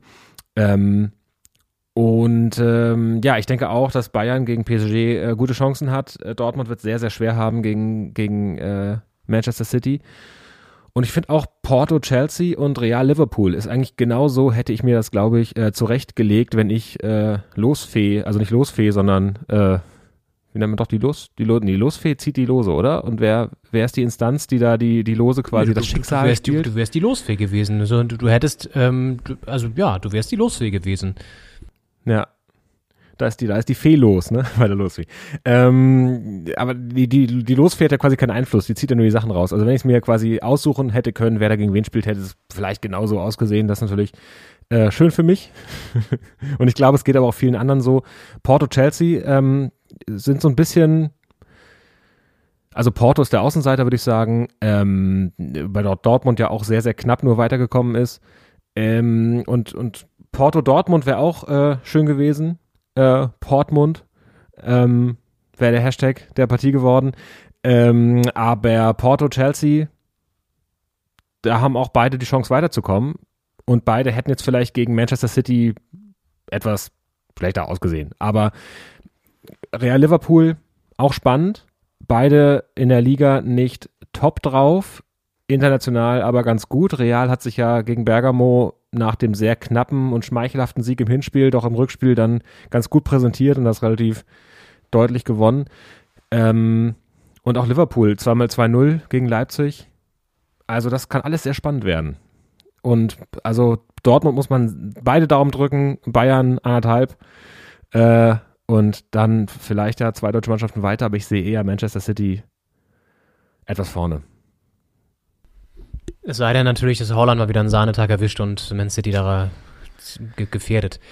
Ja, gehe ich, geh ich mit, gehe ich mit. Also ich glaube, dass ähm, Porto Chelsea, das stimmt schon, dass es auch gar nicht so klar ist. Also klar, Chelsea eher vielleicht vorne so vom Kader her, aber Porto ja. kann da relativ befreit auch aufspielen.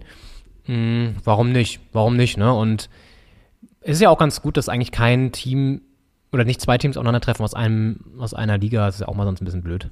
Und das äh, ist eigentlich auch ganz gut verteilt in dem Fall. Ja. ja. Und ähm, ich glaube, die spielen jetzt auch schon ehrlich gesagt in äh, zehn Tagen oder so. Also ich glaube, das geht ja, jetzt ratzfatz. Also 6., ähm, 6., 7. April, glaube ich. Ich glaube nach Ostern direkt. Ja, ja, die sind jetzt, das ist, ist schon alles bald wieder so, so weit, weil sie müssen natürlich jetzt auch wann auch immer diese Europameisterschaft noch stattfinden soll im Sommer, das wissen wir ja auch alle noch nicht. Und wo vor allen ja. Dingen, da äußert sich ja auch keiner zu. Jetzt ist ja klar, dass die Olympia wird ohne Zuschauer stattfinden, aber ja. die Europameisterschaft, da hat sich bisher noch keiner zu geäußert von der UEFA, weil ist ja auch noch äh, super viel Zeit. Nicht. Also, das ist auch nach wie vor so völlig bekloppt, dass da noch keine konkrete Aussage zu da ist, weil de facto ist es ja nach wie vor so, dass geplant ist, die in halb Europa stattfinden zu lassen. Aber das kannst du ja knicken. Also, ja. selbst wenn jetzt die Zahlen dann wieder bis Juni runtergehen, aber sorry, also das, äh, nee.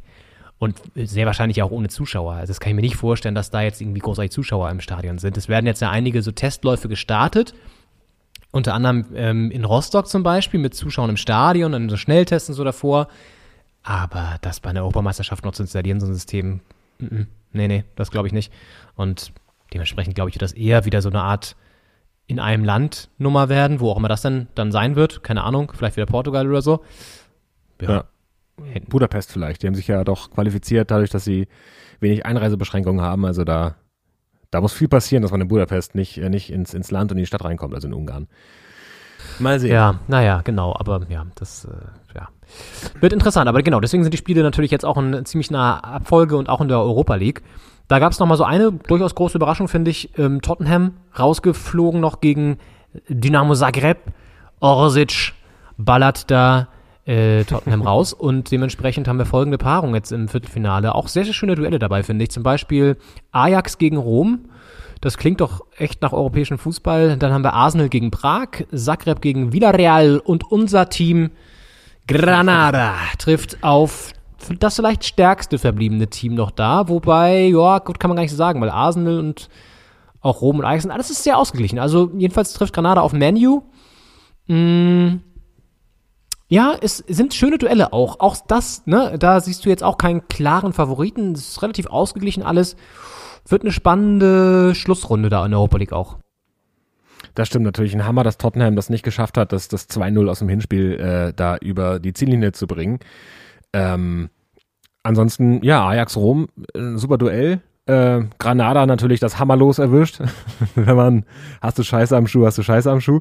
Ähm, aber ist natürlich auch ein Wahnsinnserfolg, da in dieser Runde gekommen zu sein äh, und da jetzt in diesem illustren Kreis da äh, mitkicken zu dürfen und wer weiß, also Hinspiel erstmal zu Hause, äh, wenn man da, vielleicht kann man da die Überraschung schaffen. Also ich meine, äh, Zagreb ist ja doch jetzt Vorbild vielleicht für Granada und äh, es sind ja doch auch schon, Molde hat ja auch Hoffenheim rausgekickt, wenn ich mich da nicht äh, vertue, ähm, auf jeden Fall einen deutschen Vertreter.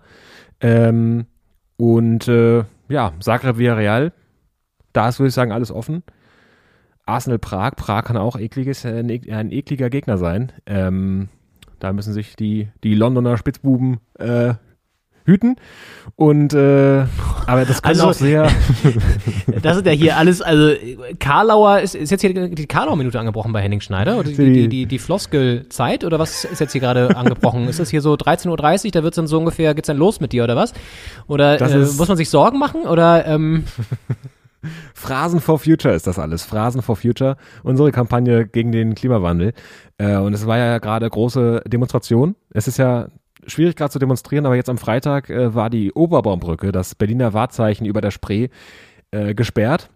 Ähm, das war nur der Fußgängertunnel war da äh, passierbar und es ist mein äh, täglicher Arbeitsweg. Deswegen äh, habe ich das äh, ja zur Kenntnis genommen, zur Kenntnis nehmen müssen. Da wurde der ganze Boden bemalt. Ähm, und wir wollen natürlich auch unseren Beitrag leisten, deswegen äh, wird das Phrasenschwein hier fleißig äh, gemästet. ja, nee, ja, aber ja, also okay, na gut, ja, hm? Ja, gut, Granada gegen dass- Menu, da wollte ich noch man- mal kurz, äh, da, will ich jetzt, also du hast gesagt, hast du Scheiß am Fuß, hast, hast du Scheiß am Fuß, das finde ich sehr drastisch. Also ich meine, das ist ein geiles Los einfach erstmal und Ja. ich glaube, die freuen sich da, das hätten sie nicht mehr gerechnet, dass sie jetzt im Viertelfinale stehen und Eben. Ist auch mal wieder interessant, wo dann die Spiele stattfinden. Ich glaube, England ist jetzt nicht mehr, oder Großbritannien ist jetzt nicht mehr als Risikogebiet, zumindest als Variantengebiet eingestuft oder so. Dementsprechend ist jetzt gar nicht so klar, ob da die Spiele nicht einfach auch stattfinden können. Also, ja, werden wir mal sehen. ist auch das, das äh, in Anführungsstrichen Schöne daran, dass die Variante sich jetzt in Europa relativ weit verbreitet hat, dass man jetzt da England nicht mehr äh, außen vor lassen muss. Ähm, weil das ist jetzt lang nicht mehr deren, deren Ding, diese Variante. Ist ja, glaube ich, Ja. in Deutschland für 70, 75 Prozent der Infektionen zuständig aktuell. Äh, deswegen, ja, hat sich, äh, ist Europa doch zusammengewachsen in dieser Sache. Ja, über das Virus zusammengekommen, das ist doch toll. Dank, dank Corona. Äh, Oder halt auch manchmal auch eben nicht, weil dann doch viele Länder noch eigene Entscheidungen treffen.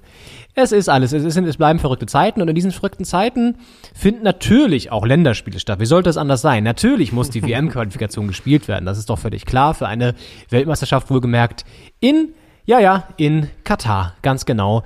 Ähm, da gibt's ja auch nach wie vor Diskussionen, ob Deutschland das nicht einfach boykottieren sollte. Der holländische Rasenhersteller, der eigentlich den Rasen liefern sollte, hat das Ganze jetzt übrigens schon boykottiert und liefert den Rasen nicht. Deswegen ist aktuell unklar, wo Katar den, das Grün herbekommen soll. Wenn das überhaupt alles stattfindet, das ist ja alles noch in den Sternen. Und ja, auf jeden Fall findet jetzt für dieses glorreiche Turnier dort ähm, eben die Qualifikation statt. Und Deutschland spielt gegen Island am Donnerstag in Duisburg und da wird Uli Hoeneß seine Premiere feiern, denn RTL überträgt das ganze Jahr und Uli ist Experte. Danach am Sonntag noch das Spiel gegen Rumänien in Bukarest und Uli hat natürlich einiges zu besprechen, weil es ist die Abschiedstour von Jogi Löw. Es ist klar, Jogi ist nach der EM, wenn sie denn so stattfindet oder auch nicht, egal, wird auf jeden Fall nicht mehr Trainer sein. Und äh, Uli kann dann schon mal einen kleinen Vorgeschmack geben, ob Hansi Flick, also sein Bayern-Trainer Hansi Flick, vielleicht die Nachfolge antritt. Das stimmt, da könnte der doch eigentlich ein bisschen aus den Nähkästchen plaudern. Wird wahrscheinlich auch äh, versucht werden von Seiten RTL da äh, exklusiv die Story ihm aus der Nase zu ziehen, aber ich denke, da ist Uli Hoeneß Profi genug äh, und Choleriker genug, um da äh, ablenken zu können von der Thematik. Ähm, ja, man darf gespannt sein. Jogi Löw bereitet jetzt ja quasi oder, oder qualifiziert oder versucht, das Team zu qualifizieren für ein Turnier, bei dem er gar nicht mehr Trainer sein wird. Also das, ich glaube doch, dass er trotzdem ähm, die Ambition hat, das jetzt nicht den Karren in den Sand zu fahren, weil er denkt, ich sitze eh nicht mehr drauf, wenn es soweit ist. Aber mh, ist, glaube ich, auch ein, komisches Gefühl für ihn. Also, dass er die, die Quali jetzt noch macht und also wahrscheinlich ja auch nicht komplett. Oder ist die Quali vor der EM? Komplett wahrscheinlich nicht, ne? Nein, die wird ja noch nach der EM stattfinden. Ich denke, das kann man sich ausrechnen und äh, es wäre, auch das wäre für so einen Spielplan, glaube ich, dann der Overkill. wenn, du die, wenn du die noch vor der EM reinquetscht. Die, weiß ich nicht, viele Spiele. Nee, die werden Das geht ja natürlich über- äh, danach stattfinden. viele Monate hinweg. Das heißt, er wird nur einen Teil dieser WM-Quali äh, austragen, aber aller Anfang ist schwer und äh, Island ist da, würde ich sagen, auch aus der deutschen Gruppe das attraktivste Los. Also ähm, gleich mal das Topspiel der Gruppe zum Anfang. Wobei man, man straucheln tut man ja meistens über die kleineren Gegner. Aber die Qualifikationsturniere hat Deutschland ja eigentlich in den letzten Jahren sehr äh, souverän gespielt und deswegen darf man sich da, glaube ich, freuen. Man darf sich auch freuen auf einen Kader, der einige neue Gesichter bereithält. Und ähm, unter anderem dabei vom FC Bayern äh, Musiala, der sich ja äh, gegen England und für Deutschland entschieden hat. Das war, glaube ich, äh, für den DFB und für den deutschen Fußball eine, eine sehr schöne Entscheidung. Und ja, Leon, was sagst du zum, zum Aufgebot zu Yogis Jungs? Ja, es ist eher spannend, wenn nicht dabei ist. Ne? Also ich wollte mir gerade nochmal anschauen, wer sonst noch übrigens so ähm, in, der, in der Gruppe, der deutschen Gruppe, so ist in der WM-Qualifikation, weil ich das gerade nicht mehr im Hinterkopf hatte.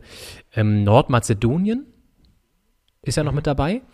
Armenien, Liechtenstein und genau, Island und Rumänien. Ja, das war's. Also ich sag mal so, ja, gibt stärkere Gruppen. Also das sollte man dann doch, sollte man dann doch schaffen. Ja, zum Kader. Also äh, Musiala ist dabei, Wirtz ist dabei, Younes, äh, hattest du das schon erwähnt, dass äh, Younes auch mit dabei ist? Weiß ich jetzt gerade nicht. Ich habe ähm, leider gerade Nee. mit halbem Ohr zugehört, tut mir leid.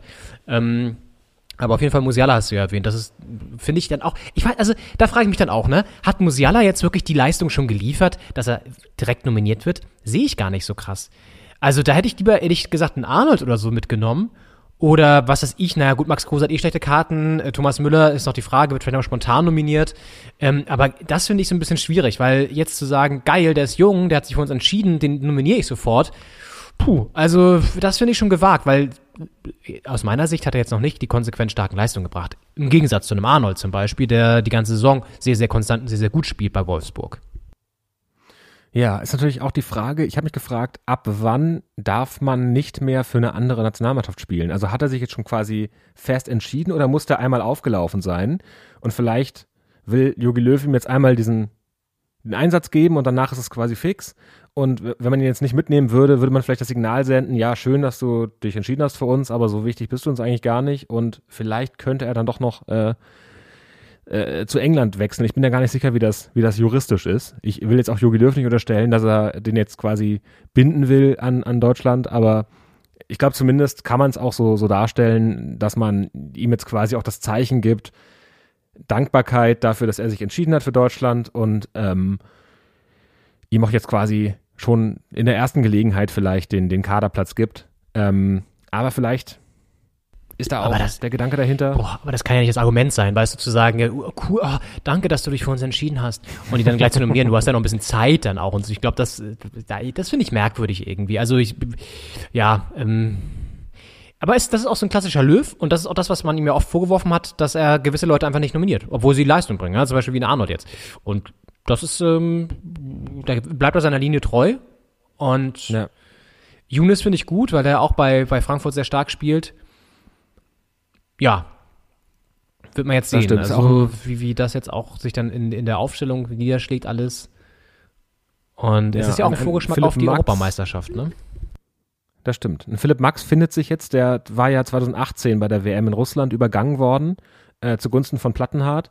Ähm, und das ist auch so eine Personalie, ähm, wie du sagst, wo die gesamte, ganz Fußball-Deutschland quasi auf einen Spieler hinweist und denkt, warum ist der nicht dabei? Und, und Jürgen Löw lässt das dann häufig kalt.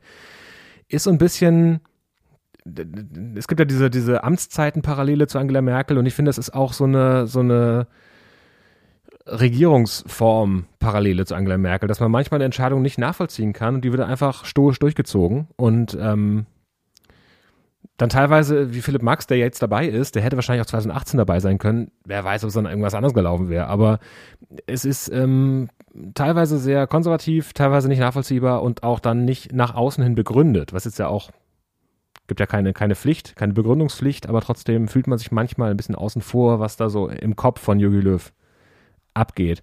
Ansonsten, es ist nur ein einziger Dortmunder dabei und sogar äh, doppelt so viele Gladbacher, nämlich zwei Gladbacher, Jonas Hofmann und äh, Florian Neuhaus und nur Emre Can von Borussia Dortmund. Ich glaube, so schlecht oder so gering war Dortmund lange nicht beim DFB repräsentiert. Ja. Allerdings fehlen da auch so ein bisschen die, die wirklichen Alternativen, wo man sagt, dass, dass die könnten jetzt auch, auch dann auf jeden Fall mit noch nominiert werden. Hummels wäre natürlich einer, der, der auf jeden Fall normalerweise, wenn er nicht schon ausgebotet worden wäre, noch eine Rolle spielen könnte. Viel mehr ist es dann aber auch nicht. Und liegt dann auch so ein bisschen an der Kaderzusammenstellung bei Dortmund. Ich habe gerade noch mal eine Personalie kurz nachgeschaut, äh, Kevin Volland, der jetzt aktuell in Monaco spielt, der auch immer wieder da so rumwabert im Dunstkreis der Nationalmannschaft, hat jetzt auch 13 Saisontore immerhin geschossen aktuell. Auch spielt auch keine Rolle. Da ist der Zug auch abgefahren, glaube ich. Der wird auch nicht mehr kommen. Ja, mhm. gut. Es ist, ich bin gespannt, wie sie sich jetzt auch präsentieren. Nach gerade, ich meine, wir dürfen nicht vergessen, es gibt, gab diese 0 zu 6 Klatsche gegen Spanien. Ja, jetzt ist ja auch das erste Spiel jetzt danach meines Wissens. Und ja, gegen Island dann gleich ist auch eine kampfbetonte Mannschaft, die, die auch unangenehm zu spielen ist. Dann hast du da auch sowieso die Konstellation mit der, mit der ungeliebten Länderspielpause jetzt wegen Corona. Das ist gut, das ist in Duisburg noch, aber trotzdem, also alles so Vorzeichen, die, die dafür sorgen könnten, dass das ein, kein normales Spiel wird. Und wenn dann auch noch Uli Hoeneß die ganze Zeit von außen reinbrüllt, da von seinem Kommentatorenposten, dann wird es noch mal ungemütlicher. ja? Also, äh, es ist auf jeden Fall, äh, das ist, da hat er, glaube ich, schon einfachere Spiele gecoacht, der Yogi. Hm, bin ich mal wirklich, ähm, ja, das auch wen er aufstellt. So, das ist dann auch so ein kleiner Fingerzeig Richtung Europameisterschaft. Klar, du hast die ganzen Legionäre da aus, äh, aus, aus England mit Harvards, mit Werner und Rüdiger und so, aber ja, ähm, gut. Das werden wir im Auge behalten für euch. Wir werden das im Auge behalten. Übrigens, eine andere Sache, die ich gerade im Auge behalten habe, Henning, leider, leider, ähm, ist die Partie Hoffenheim gegen Mainz und äh, oh es war zu erwarten. Es war zu erwarten. Mainz führt natürlich schon nach einer Minute, ich glaube ein paar Sekunden oder so, hat Glatzel, der irgendwie auch schon das zweite oder dritte Tor sogar schon schießt, für Mainz getroffen. Es steht 1 zu 0 für Mainz. Und damit hat Hertha richtig viel Pressure, wenn das so bleibt, on its shoulder nachher gegen Leverkusen. Und damit konnten wir noch nie gut umgehen. Dann muss Kramaric dringend auch mal äh, äh, näher der 20-Tore-Marke entgegenrobben. Ich meine, der hat noch einen ganz schön weiten Weg bis dahin, aber wenn er so ein, zwei Buden macht, äh, also Hoffenheim sollte uns da Mainz schon vom Leib halten. Das wäre Aber sehr ich gut. die Vorstellung schön, dass Uli Hoeneß der erste äh, TV-Experte sein könnte, den man auch im Stadion hört. Ja, ich weiß nicht, wo die sich aufhalten während des Spiels, aber wahrscheinlich ja schon auch irgendwo da so im, im, im großen Bereich Stadion um, ungefähr. Die VIP-Lounge wird das nicht unbedingt geöffnet sein, aber äh, ja, also ich weiß nicht, ob er da vielleicht auch mal so ein bisschen reinbrüllt, so von der Seitenlinie und, und, und, und da so ein bisschen, bisschen Emotion mit reinbringt. Wer weiß, wer weiß. Oder mit einer von seinen Wiener Würstchen wirft, die er dann äh, aus seiner Wurstfabrik mitnimmt. Who knows? Who knows? Uli, uh, we will watch you. Donnerstag ist es also soweit, Donnerstagabend Deutschland gegen Island und ja, wir schauen uns an. Wir, wir, wissen wir noch gar nicht, ob wir uns nächste Woche melden, oder? Vielleicht machen wir mal ein Päuschen. Das entscheiden wir mal spontan. Ich weiß es ehrlich gesagt gar nicht. Ja. Ähm, denn Bundesliga pausiert ja. Aber vielleicht hat das so viel Stoff geboten, dass wir dann doch mal uns kurz zumindest melden und die Länderspiele zusammenfassen. Das werden wir dann Ja, auch mal, mal so reinbrüllen wie, wie Hoeneß dann. Ja. Genau. Ja, und damit würde ich sagen, setzen wir einen Haken hier an die Folge 66 von Doppelspitze der Fußball-Podcast. Eine bunte Folge, ein kleine, eine kleine Hommage an Lothar Matthäus, eine Diskussion über den Fußballkader der Nationalmannschaft und natürlich auch das aktuelle Geschehen im Blick. Und äh, da bangen wir jetzt und bibbern noch ein bisschen, dass Mainz vielleicht auch nochmal da ein, zwei Tore kassiert und nicht gewinnt, aus härter Sicht. Denn sonst riecht es immer stärker nach Relegation. Und die wollen wir nun wirklich nicht haben am Ende dieser Saison. Henning, ich wünsche dir noch einen schönen Sonntag. Ich wünsche euch da draußen auch noch einen schönen Sonntag. Oder vielleicht Montag, je nachdem, wann ihr uns hört. Und dann hören wir uns in der nächsten Folge. Und wir wissen noch nicht, wann die genau ist. Da überraschen wir euch, ob wir nächste Woche kommen oder nicht. Genau. Stay home, stay tuned. Macht's gut, äh, bleibt dran und ähm, habt eine schöne Woche. Oder zwei. Bis dann. Und äh, bis dann. Ciao. Ciao.